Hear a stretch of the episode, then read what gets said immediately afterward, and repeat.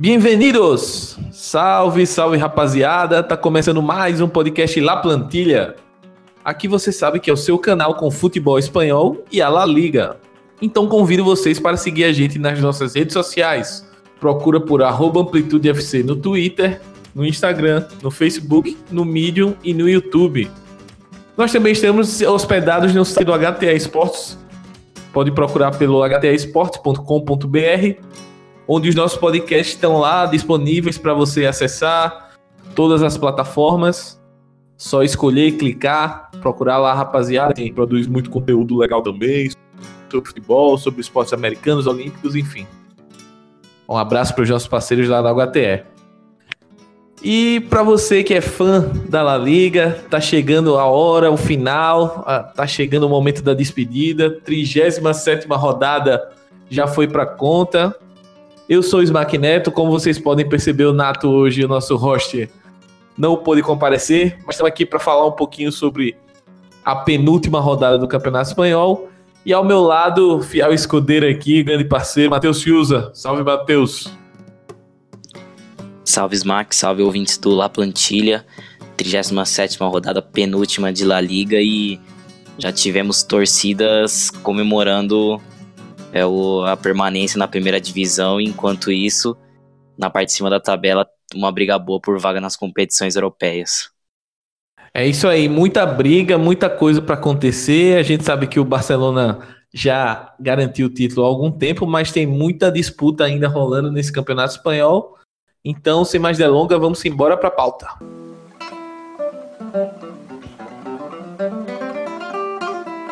Essa é uma rodada que teve, tiveram jogos todos acontecendo no mesmo dia, muitos no mesmo horário e tivemos várias definições, né? Começando o primeiro jogo da rodada, um jogo já importantíssimo, porque praticamente selou o, a queda do Girona e a salvação, o escape do Levante, né?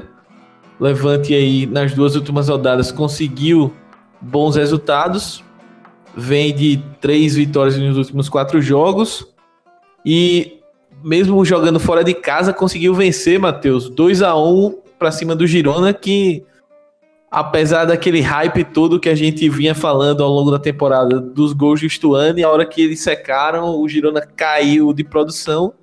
E aí tá virtualmente rebaixado, né?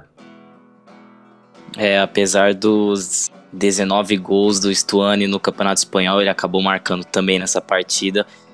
Pelo jeito, não, não, não foram e não serão suficientes para a permanência do Girona, que teve uma queda livre, principalmente nesse ano. Você pega os últimos 10 jogos em La Liga, ele venceu apenas dois. E a campanha em casa é o que mais assusta, né? São 15 pontos conquistados, já com os 19 jogos já feitos e apenas 3 vitórias, 6 empates e 10 derrotas, 28 gols sofridos, apenas 17 marcados, é um, é um dos times que menos marcou gols em casa, só o Valladolid não conseguiu essa proeza de marcar poucos gols, e parece que o entendimento do, do Stuani com o técnico do Girona não é o mesmo com o resto dos jogadores, porque na parte defensiva o time sofreu demais, como eu falei, é uma queda absurda de desempenho nesse ano e a cada rodada que passava você já percebia que esse time estava com pinta que iria cair e é o que tudo indica, será rebaixado e vai disputar a segunda divisão na próxima temporada.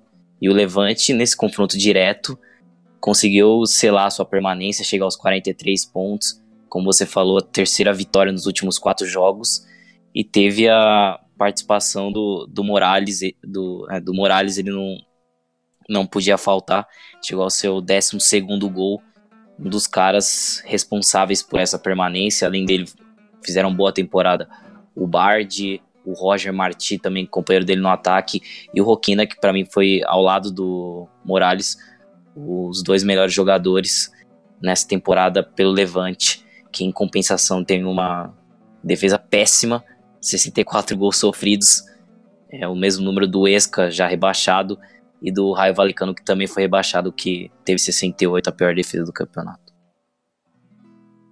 É engraçado que o Levante, quando perde, ele perde pra valer, toma gol a rodo, mas quando consegue é, encaixar o seu jogo ali de transição rápida, de contragolpe, é bastante efetivo. Passando para o próximo jogo aí da rodada, é, se a gente começou com a história triste do Girona, é, só para o pessoal entender, o Girona está na 18ª posição, é o primeiro é, da zona de rebaixamento. E o Celta tem 40 pontos. O Celta, com empate, já escapa sem nenhum problema. Só que o saldo do Girona é muito ruim. Então, mesmo que o Girona vença, ele tem que tirar uma diferença de gols pro, pro Celta, salvo engano, de 8 gols. Então é, é uma diferença muito grande para ser tirada. É, é dificilmente o, o, o, Girona consegue escapar aí. Por isso que a gente considera virtualmente rebaixado. Mas no outro jogo da, no outro jogo da rodada aí, um jogo também com, com uma equipe definida o rebaixamento e outra que se salvou. Raio Valecano 1, Valladolid 2.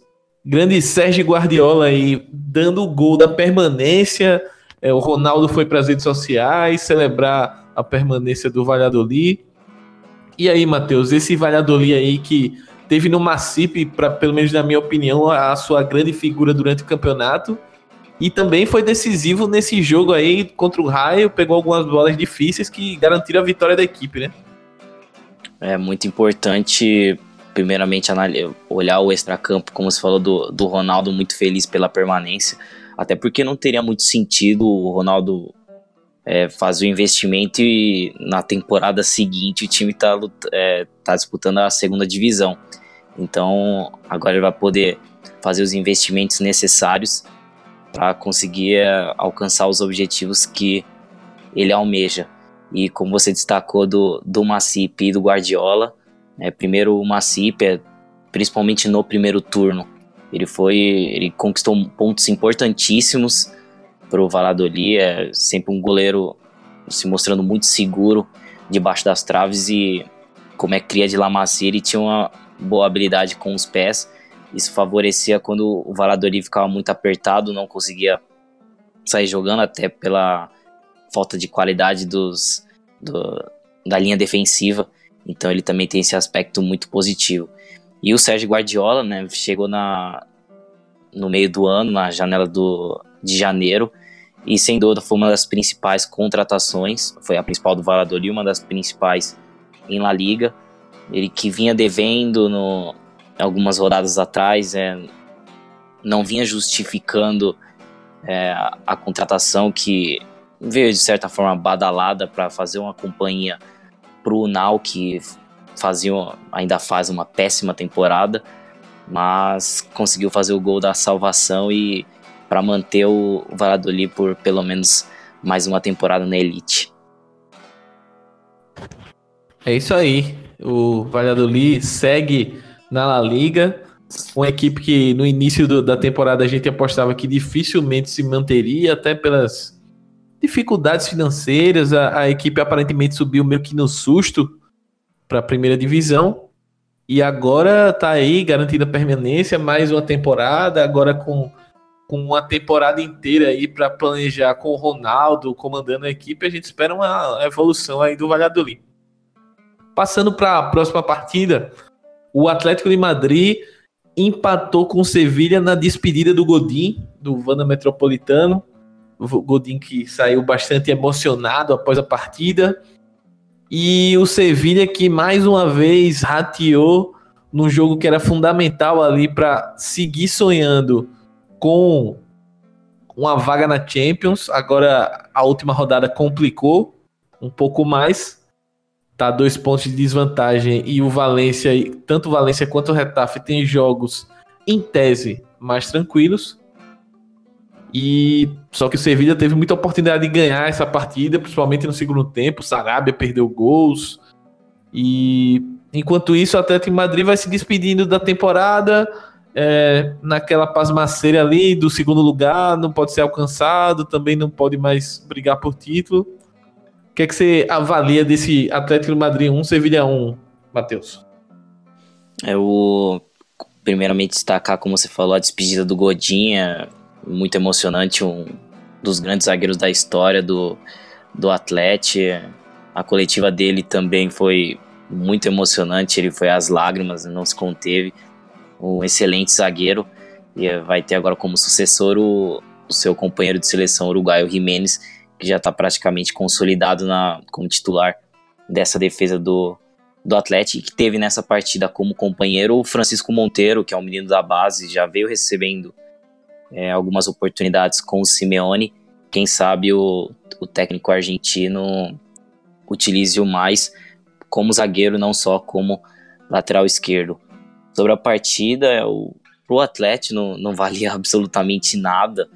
É, então foi um, um jogo típico do Atlético de Madrid, aquela dificuldade para criar oportunidades e encontrava sempre no Griezmann boa, boa saída, boa movimentação, o Coque aparecendo bem junto com o Felipe Luiz pelo lado esquerdo, o Morata apanhando um pouquinho da bola, como é de costume, mas nas bolas aéreas ele até estava indo bem, disputou bastante, se desentendeu bastante com o Kiaer várias vezes em vários cruzamentos para a área.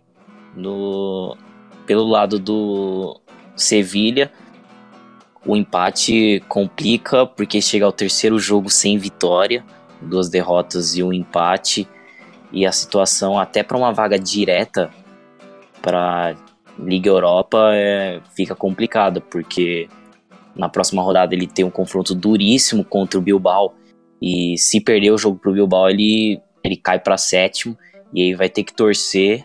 Ele acaba sendo ultrapassado pelo Bilbao por conta do confronto direto. O Bilbao venceu no primeiro turno por 2 a 0 E aí ele teria que torcer para o Valência ser campeão da Copa do Rei para abrir a sétima vaga na Liga Europa. Caso o Valência não fique em, com a vaga direta na, na Champions League.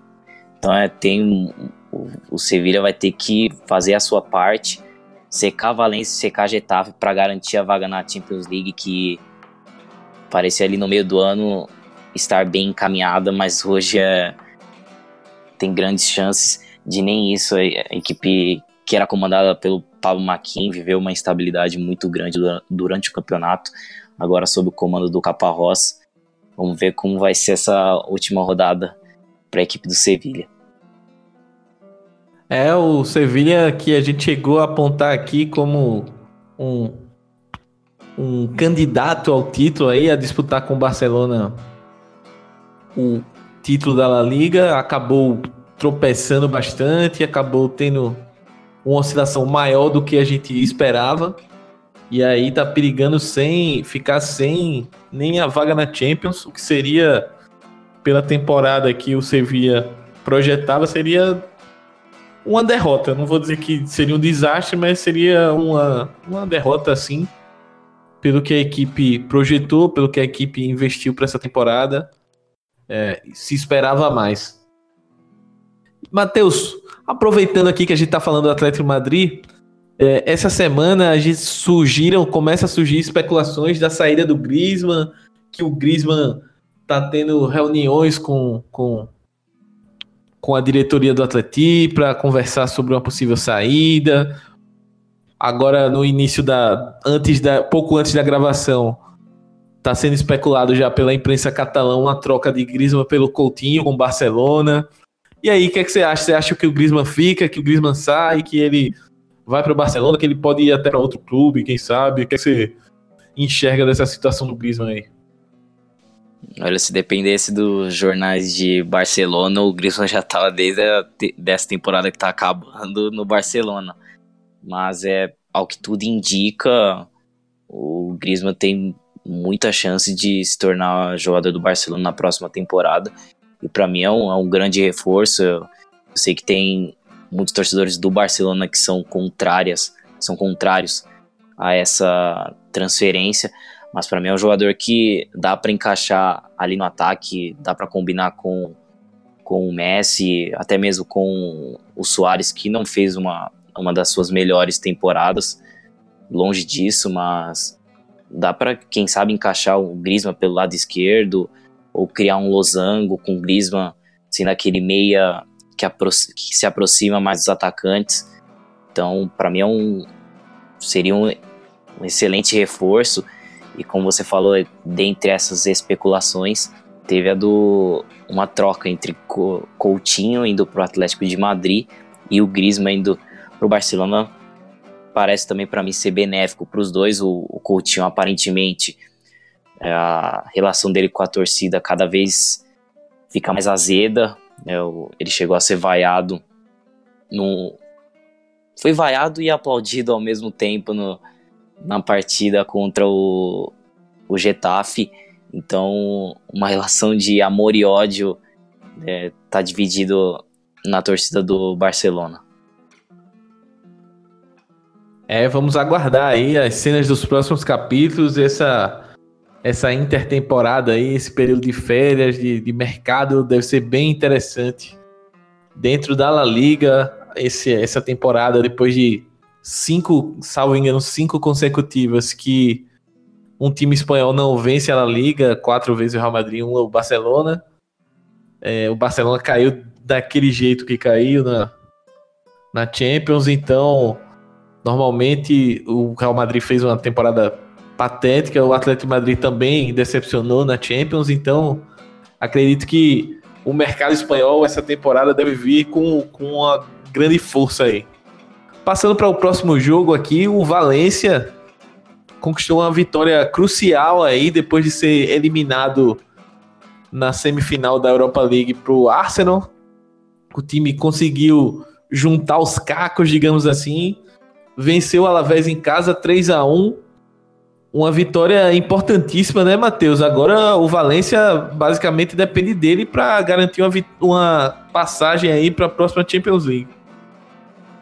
É, os comandados do Marcelino não sentiram o baque da eliminação para o Arsenal, a goleada sofrida no Mestala.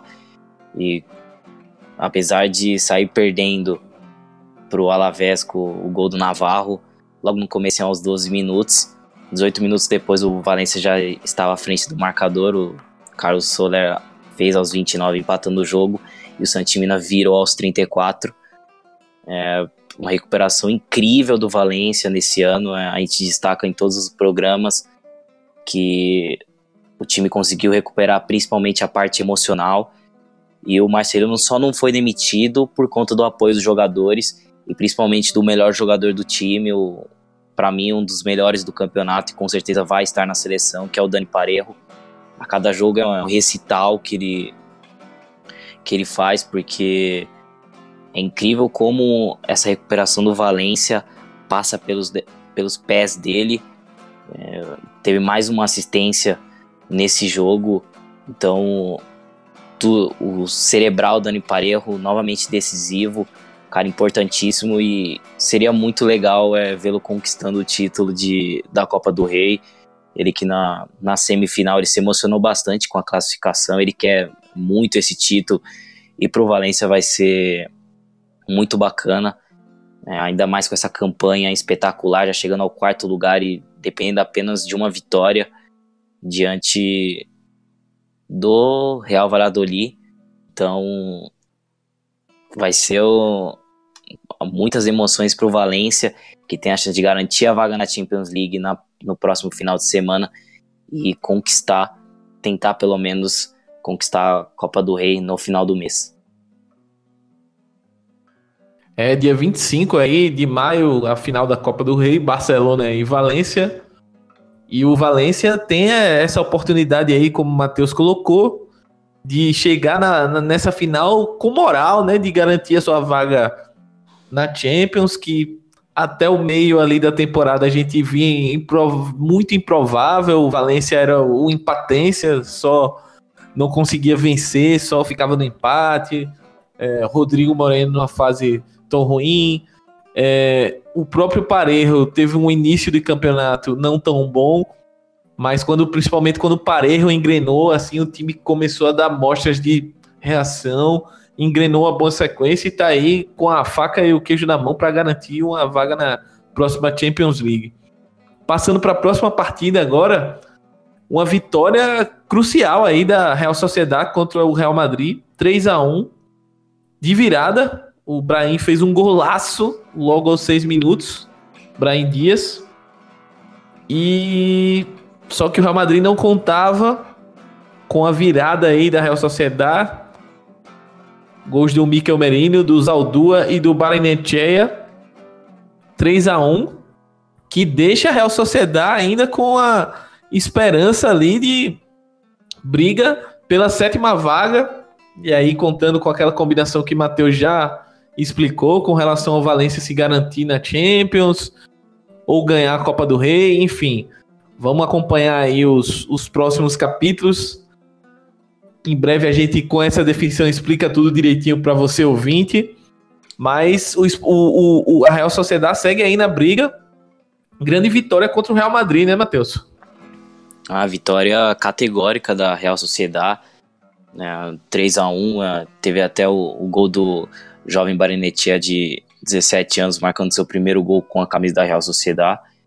E primeiro falar do time da casa, é, destacar na como sob o comando do Alguacil, a equipe procura iniciar jogadas sempre com a bola no chão. É, muitas vezes o Hector Moreno ou o Lorente ficavam apertados, eles voltavam a bola para o Rulli, que procurava a melhor opção, se não encontrava, voltava de novo para o goleiro.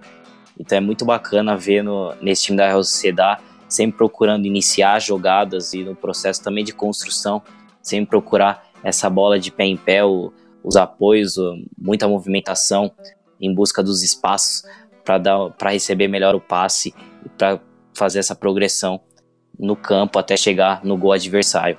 Destacar também a movimentação e a combinação do Oyarzabal com o William José. O William José fez um belíssimo pivô no, no gol do Merino, o primeiro gol da, da Real Sociedade. E a partir da expulsão do Jesus Valerro, que colocou a mão na bola, e o William José acabou até perdendo o pênalti, o Courtois defendeu. O William José teve, muita, teve muito espaço para receber essa bola livre. Ele que normalmente ele se movimenta, ele se encontra atrás dos volantes. O Casemiro é que estava vigiando muito bem aquela zona do campo.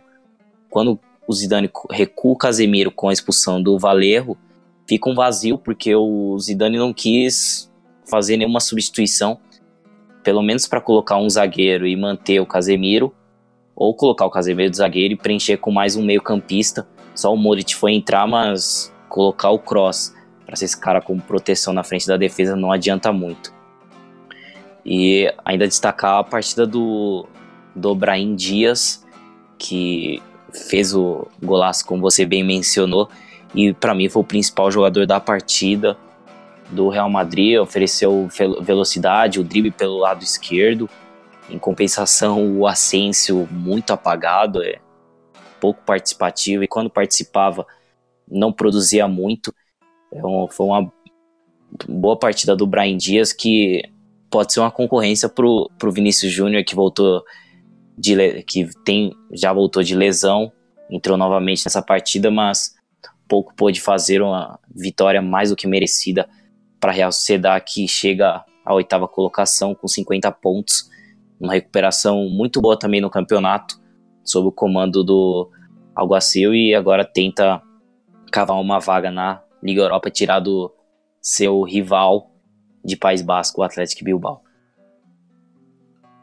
É, a Real Sociedade vai dar aquela secada aí, torcer pro Sevilha no, na próxima rodada, apontar lá no Samamés. Mas eu queria destacar também o, o, Real Madrid, que segue fazendo aquele espécie de laboratório barra vestibular com alguns jogadores. É, o Zidane vem experimentando bastante. O, o Real Madrid vive naquele mesmo limbo do Atleti, é, tá garantido ali na terceira colocação o quarto não ameaça, nem pode chegar no, na vice-liderança, então o Zidane tá meio que tocando foda-se mesmo e vamos experimentar. Ele tá dando uma sequência de jogos pro Valerro, o Valerro que acabou sendo expulso, como o Matheus falou. Dessa vez a zaga do Real Madrid foi um, um parafraseando aqui um, um, bordão que o Rômulo Mendonça usa na ESPN, ele foi um convite ao prazer com o Valerro e Nátio Fernandes. Ainda com o Marcelo, que defensivamente essa temporada tá abaixo do que ele é. Ele já não é um grande defensor e nessa temporada tá abaixo desse nível. Então, assim, a, A linha defensiva do Real Madrid foi muito exposta para essa partida, mas a Real Sociedade não tem nada com isso e aproveitou para fazer a sua festa. E falando em fazer a festa, o Barcelona é, teve o seu reencontro aí, teve o, a festa do Passinho contra o Retafe, depois de um resultado ridículo na Champions League. Eu acho que todo torcedor do Barcelona tá se sentindo triste, chateado, revoltado até. Mas a equipe foi lá, é, num campo no, até um pouco vazio, é um estádio gigantesco, não dá para dizer que tinha pouca gente, mas para o que é o campo não estava vazio. E foi lá e venceu o Retafe 2 a 0. Quem vê esse placar acha que foi feijão com arroz o jogo, facinho, mas o Retafe ameaçou, teve bola na trave quando estava 1 a 0. Então assim, foi um jogo complicado, mais um jogo daqueles que a gente vem falando que o Barcelona faz, que é pragmático, que o Messi vai lá e resolve. Mas no final, dessa vez deu tudo certo, não teve desastre, não teve Klopp, não teve nada. O Barcelona conquistou a vitória e acabou complicando a briga do Retafe pela Champions. Né? O Retafe teve, em tese, tinha uma boa oportunidade. O Barcelona vinha de, um, de uma sequência aí ruim, já que perdeu do Liverpool no meio da semana, vinha abalado psicologicamente, mas não conseguiu se aproveitar e agora deixou tudo para a última rodada. O Retafe vai tentar vencer e dar aquela secada no Valência para chegar a Champions, os soldados de Bordalares. O que é que você achou desse jogo aí, Matheus? É a, a expressão do Messi depois do que ele marcou o gol, que aparentemente foi contra mas que ele fez a jogada, acabou finalizando o segundo gol da, que deu a vitória ao Barcelona, expressa bem o sentimento da grande parte, ou de quase todos os torcedores do Barcelona, né, indignados com o que aconteceu na no meio da semana, eliminação histórica do Liverpool, mais uma vez um, uma virada que parecia improvável por mais uma temporada consecutiva o Barcelona conseguiu a proeza de sofrê-la. E na partida, o primeiro tempo foi bastante complicado, principalmente pelas bolas perdidas do Busquets. É até estranho falar disso, mas ele vem num declínio técnico muito grande e. Essa temporada foi... não foi das melhores dele, né, Matheus? É, não mesmo, esteve longe do, do que a gente conhece do Busquets e acho que, no, se eu não me engano, foram uns dois ou três lances que ele perdeu a bola e resultaram em, em perigo pro, pro Getafe, que conseguia aquelas bolas longas pro Molina e pro Anel Rodrigues, que foi o parceiro dele no ataque. Então, algo preocupante que com a chegada do Frank De Jong, uma provável chegada do De Jong para a próxima temporada, vamos ver o que o, o que o Valverde fará, apesar do Busquets ter declarado apoio Verde, outros jogadores também, o Albo, o Rakitic e o Soares. É, pelo lado do Barcelona, destaca a partida do Vidal, que cresceu muito de, de rendimento. É incrível a intensidade dele, os 90 minutos é o Vidal, é, parece que ele não cansa, ele pisa na área, ele aparece para tabelar, ele pode vir ajudar na saída de bola. Então, é um cara que o Barcelona tem que olhar com carinho e que tem e que roubou e cavou seu lugar como titular, ganhou a confiança do Valverde merecidamente e para mim foi o melhor em campo, disparado o que ele oferece de de chegada na área, ele faz aproximação, ele tem uma intensidade muito grande, como eu falei, os 90 minutos, é elétrico, então é um jogador que pode ser fundamental de uma forma até antagônica ao que prega o, o Valverde nesse pragmatismo que a torcida do Barcelona vem criticando, é, essa mudança de estilo que por muitos anos foi de um jeito e quando você tem esse, essa ruptura, ou essa quase ruptura de estilos, acaba sempre tendo protesto da torcida se você não conquista os resultados. E você falou do Getafe, né, que Agora fica mais complicada a vaga direta na Champions League, porque ele tem que torcer para um tropeço do, do Valência. caso o Valência empate, o, o Getafe precisa vencer. Se o Valência perder, o Getafe precisa de um empate, torcer para o Sevilha não vencer. Então, não depende só de si, mas garantido na Liga Europa, pelo menos uma competição europeia a ser disputada. Então, você pode olhar esse copo meio cheio ou meio vazio, mas pelo menos vai estar em uma da, em alguma competição europeia. Essa equipe com dos com um orçamento tão baixo em La Liga, se eu não me engano, é o 14 orçamento no Campeonato Espanhol.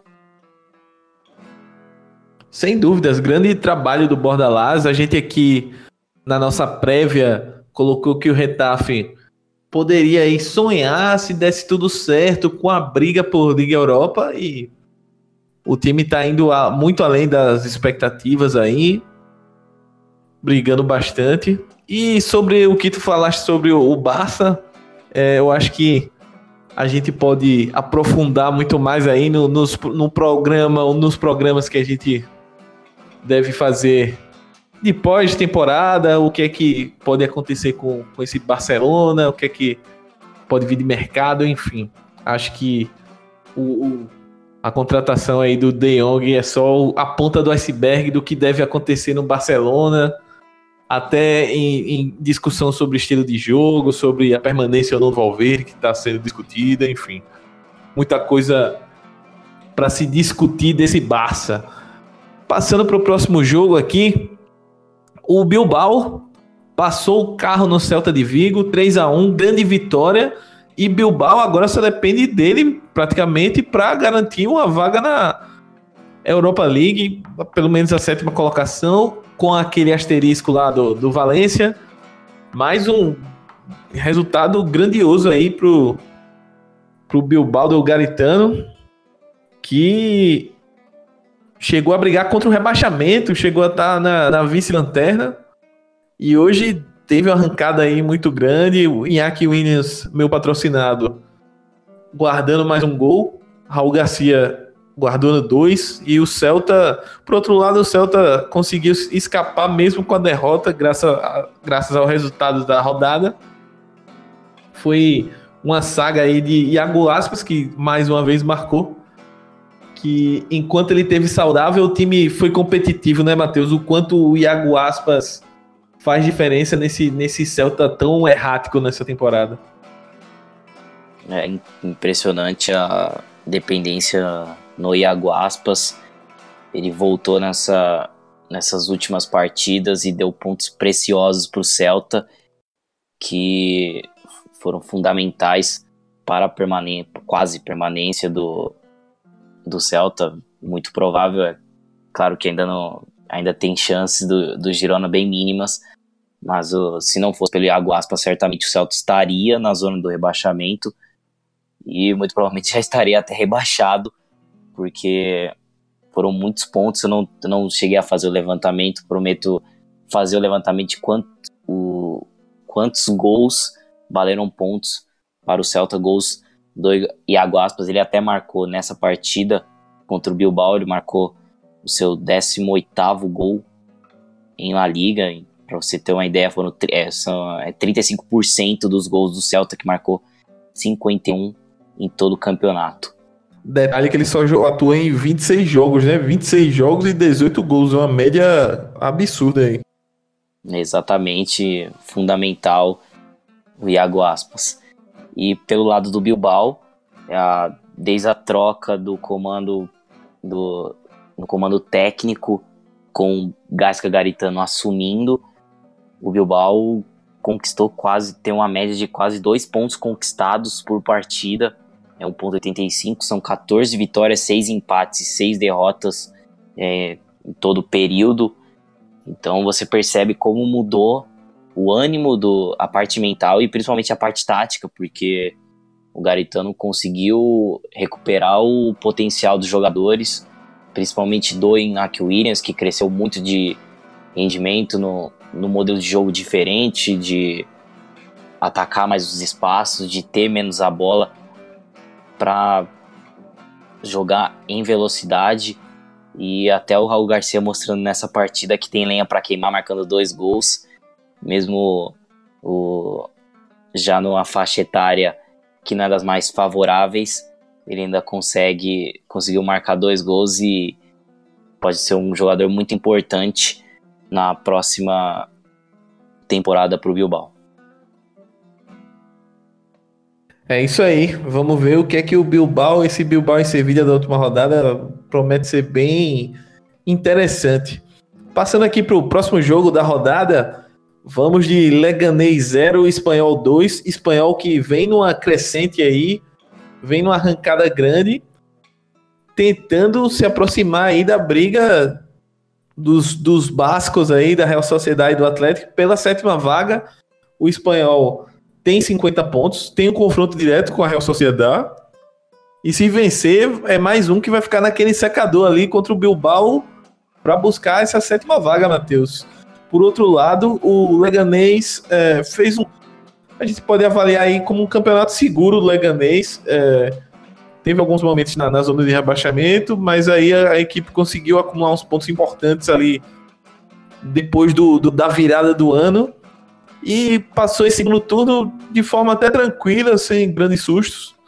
Ao contrário de outras equipes aí, o Leganês conseguiu passar nessa, nessa La Liga quase que desapercebido assim, tirando pontos principalmente de times grandes aí.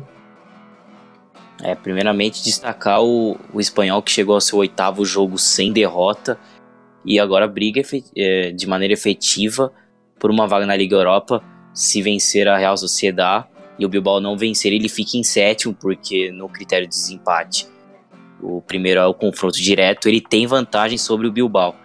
Então, quem diria que o espanhol pode também buscar uma vaga na Liga Europa e muito se passa pelos pés do, dos meio-campistas e do artilheiro do espanhol no campeonato, que é o Borja Iglesias. Chegou à marca de 17 gols, fez os dois gols da vitória sobre o Leganês. Nessa partida veio com o Losango no meio campo, o Darder, o Melendo, o Roca e o Victor Sanches. Principalmente o, o Melendo e o Darder fizeram grande partida e distribuindo para a velocidade do Ulei, que também fez uma boa partida, um bom complemento, como eu já falei outras vezes, para mim ele é um grande complemento do Borges, que é um cara de segurar mais o zagueiro para fazer o pivô e o Ule de atacar os espaços vazios. Então, é uma boa dupla de ataque. Quem sabe a gente possa ver o Ule brilhando pela Europa na próxima temporada. Vamos torcer por isso. E o Leganês acabou perdendo, mas a campanha já é louvável para um time que brigaria para não cair até o final. Teve uma boa sequência na virada do ano, principalmente após a chegada do dinamarquês Bryce White que foi um uh, fez uma boa dupla com Enesiri, que chegou a fazer a, a dupla foi muito decisiva em algumas partidas que garantiram pontos importantes para segurança do Leganês e ficar mais um ano na elite do Campeonato Espanhol. Num grande trabalho, a gente tem que destacar do Pellegrino, que conseguiu corrigir os erros nesse meio do caminho e deu uma estabilidade defensiva. A equipe do Leganês é uma equipe muito chata de fazer gols, então também tem que destacar o lado do espanhol que conseguiu fazer dois gols na casa do Leganês. Mas a, a campanha dos Pepineiros é excelente para ficar em 13 terceiro para quem começou o campeonato muito mal. Já é uma, uma grande conquista mais um ano na primeira divisão. Pois é, tu deixa com uma coisa interessante aí. Esse time leganês é muito difícil ser batido em casa e o espanhol foi lá. E a gente lembra daquele momento da temporada que o Rubi chegou a ser especulado até a, a cair no comando espanhol. E ele conseguiu dar a volta por cima na temporada e chega na última rodada aí sonhando uma, uma vaga em competição europeia. Grande, grande trabalho aí do Rubi. Passando agora para o próximo jogo, Villarreal 1, Eibar 0. É, foi o jogo da permanência aí do Villarreal. Villarreal que tava, fez um campeonato abaixo da média, é, trocou de treinador, depois trouxe o treinador que tinha demitido de volta E o Toco é Cambio, ídolo de Nato, o host desse programa, fez o gol que deu a tranquilidade para o Submarino Amarelo. A equipe permanece na La Liga. Era um elenco que merecia essa permanência. É um, um time que tinha condições de brigar na metade de cima da tabela, mas esses problemas, principalmente defensivos, acabaram afastando a equipe de, de uma briga maior lá na frente. Por outro lado, o Eiba é, fez, é, mais um daqueles que a gente tem que elogiar a campanha, um grande campeonato do Eiba, um time chato, um time muito bem treinado e que permanece aí na La Liga de forma justa e merecida. É, o Vila Real, quem diria que o Ravi Calleja daria jeito nesse time, ele foi demitido no meio da temporada e foi recontratado meses de, semanas depois um ato completamente inesperado da diretoria do Submarino Amarelo. E o ídolo do Nato, Toko Ekambi, fez o gol que selou a permanência do, do Vila Real. É, como você bem disse, Smack, é, esse time tem, tem um elenco, você olha o papel, dá para estar tá brigando por Liga Europa. Mas a, o primeiro turno muito irregular, o time é, vivendo na zona do rebaixamento. E até a virada do ano, a, a troca do, do, comando técnico, é, acabou que você sentia que não tinha como dar jeito nessa equipe, mas o Ravi Calleja voltou e conseguiu dar uma reorganizada, principalmente acho que pela movimentação na janela de transferências e a contratação do do Iborra que acertou esse meio campo, né, alterou o sistema para um 4-4-2, ele largou mão do, dos três zagueiros, até porque só tem a maioria dos zagueiros são fracos tecnicamente no Vila Real. Jogar com três já deve ser um sofrimento. Então, com dois diminui isso. E o Iborra conseguiu potencializar outros jogadores, como é o caso do, do Casorla, que teve um crescimento considerável. O próprio Fornaus, que em alguns momentos chegou a ficar no banco, mas para mim é um jogador que tem qualidade para ser titular desse time, jogou aberto pelo lado esquerdo, e até o próprio Gerard Moreno, que foi uma decepção essa temporada, veio do espanhol com um grande valor e pouco demonstrou durante todo o campeonato, né? Nessas últimas rodadas ele até melhorou um pouquinho. Vamos ver o, como vai ser na próxima temporada. Ainda é muito jovem, então tem tempo para mostrar o seu potencial.